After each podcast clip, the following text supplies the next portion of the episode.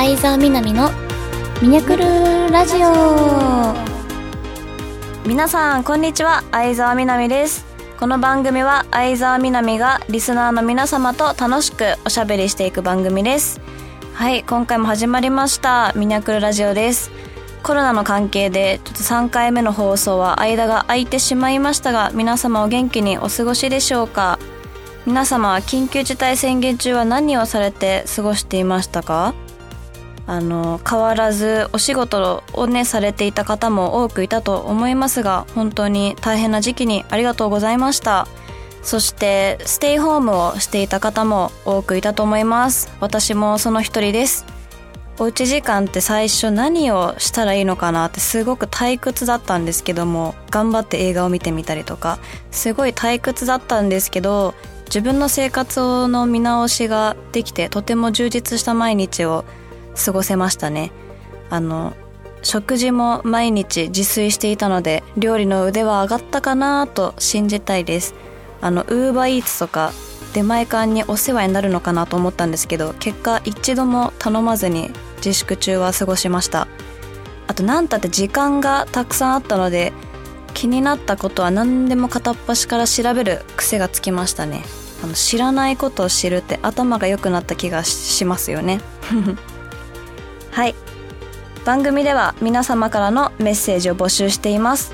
宛先はサイトの右上にあるメッセージボタンから送ってください。皆様からのお便りぜひお待ちしております。それでは相沢みなみのミニャクルラジオ。今日も最後までお付き合いください。この番組はラジオクロニクルの提供でお送りいたします。はい OK です、うん、すごい滑らかで。よかったですだって可愛い声じゃなくなってるから滑らかなんだよ。そう。前回さ、ま、ね割とじちょっと自然なそうそうそう自害でちょっと近づいたから 判断そう。なるほど、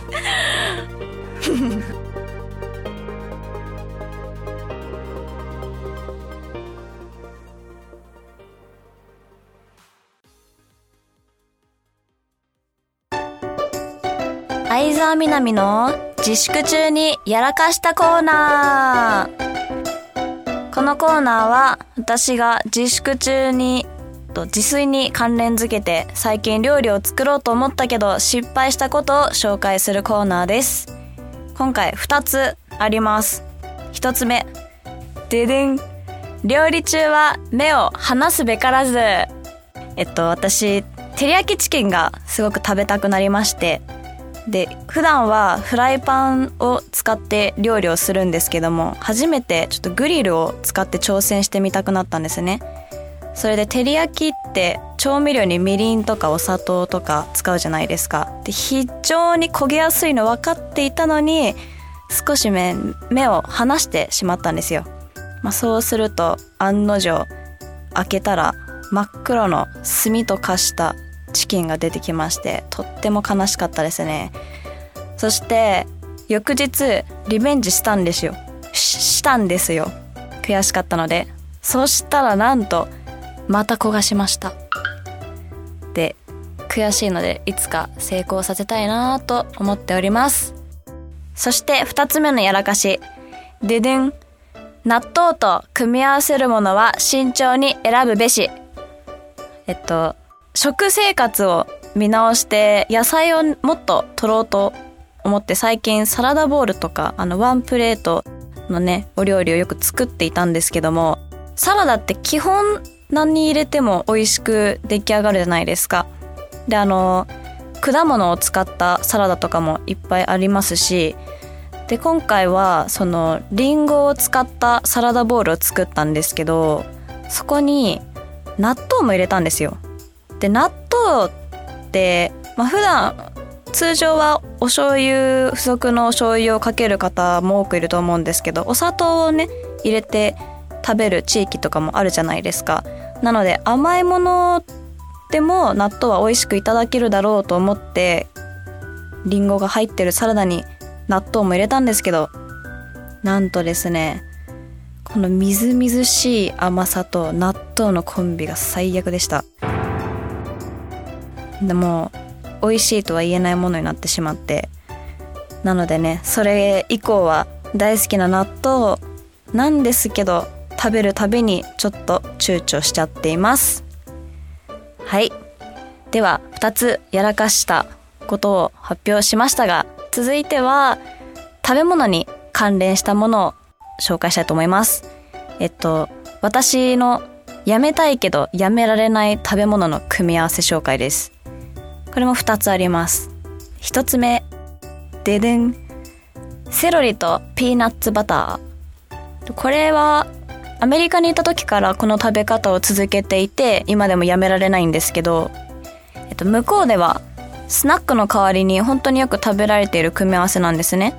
で私が個人的にライブ配信とかしてよく野菜を食べながらライブ配信とかするんですけどその時もこの組み合わせを見てる方多くいると思うんですが日本に来たらみんなセロリとマヨネーズの組み合わせ食べるんですね。私はむしろそっちにびっくりしてあのセロリに甘いピーナッツバターって想像つきにくいと思うんですけどもぜひこの機会に美味しいので試してみてください。ちなみに私がいつも使ってるピーナッツバターはスキッピーのつぶつぶが入ってない方のペースト状になってるピーナッツバターを使っています。はい。では2つ目の私のやめられない組み合わせはででんじゃがりことイカそうめん。この組み合わせは私が中学生の時に開発した組み合わせなんですけどこの時期じゃがりこにすごいハマっていて多分それを極めたかったのかな。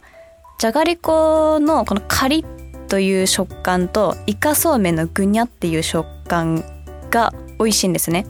なのでこれは味を楽しむっていうよりも食感を楽しむものなんですけどこの食感がちょっと一度味わったら本当に癖になるので試していただきたいです。でこのカリグニャコンビでもう一個好きなのがドゥルンじゃがりこと生ハムの組み合わせなんですけどこれ逆になってあのグニャカリになります。このカリグニャでもグニャカリでも気になる方を試していただけたら嬉しいです。ちなみに今までこの組み合わせを友達に勧めてきたんですけどみんないまいちな反応でした。はいそれでは以上相沢みなみが自粛中にやらかしたコーナーとそれに関連づけたコーナーでした。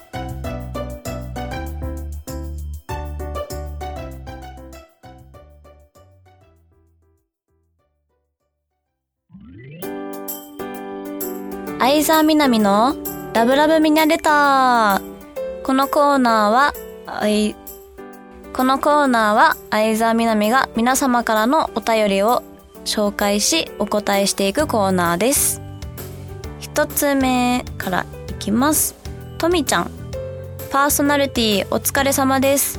ラジオでミニャの声が聞ける幸せを与えてくれてありがとうございます。カミカミのミニャやテンパってるミニャが可愛くてしょうがないです。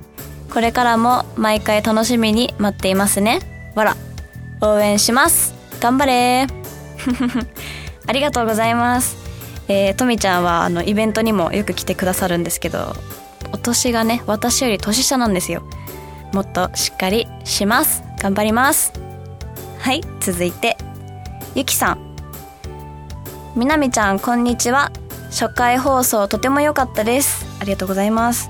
この前もスタバに関連した質問がありましたが僕も質問があります。僕はスタバ初心者です。注文の仕方が難しそうでハードル高いです。初心者向けの注文の仕方を教えてください。これからも応援しています。メッセージありがとうございます。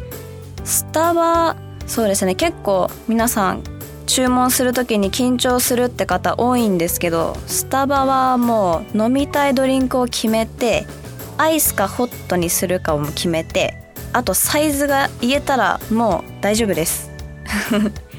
でもあのスタバの醍醐味ってカスタムができることなのでぜひ店員さんに自分の好みを伝えてその要望に合ったドリンクを一緒に作ってもらいましょう。あのどこのね店舗の店員様皆様気楽にお話ししてくださるのであのスタバでしか味わえないドリンクが見つかるといいですね。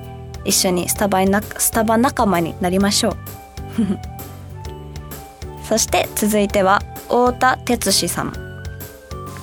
相沢みなみ様並びに番組スタッフの皆様初回の放送を楽しく聞かせていただきました。ありがとうございます。大変失礼ではありますが相沢さんのことを存じ上げませんでした。存じ上げませんでした。放送を聞いてどんな方なのかなと興味を持ちました。台湾のファンからメッセージが届いたり英語のメッセージを上手に読んだり海外でも知られてて英語のコミュニケーションができるなんてすごいなと思いました。これからもラジオを通じて南さんのいろんな姿が見られるの楽しみにしておりますありがとうございます。あのこうしてラジオを通じて自分を知っていただけたことが本当に嬉しいです。あの拙い日本語ですがこれからも楽しみにして聞いていただけると大変嬉しいです。ありがとうございます。はい続きましてちゃんまるさん。みなちゃんの吐息混じりの声にいつもキュンキュンしっぱなしです。噛んでこそ相沢みなみ。すべて笑ってごまかそう。えー、緊張しちゃってね前回は声量もなくてとても反省点がたくさんありました。でもこれからも笑ってごまかしますので笑って聞いてください。では以上相沢みなみの「ラブラブミニャレター」でした。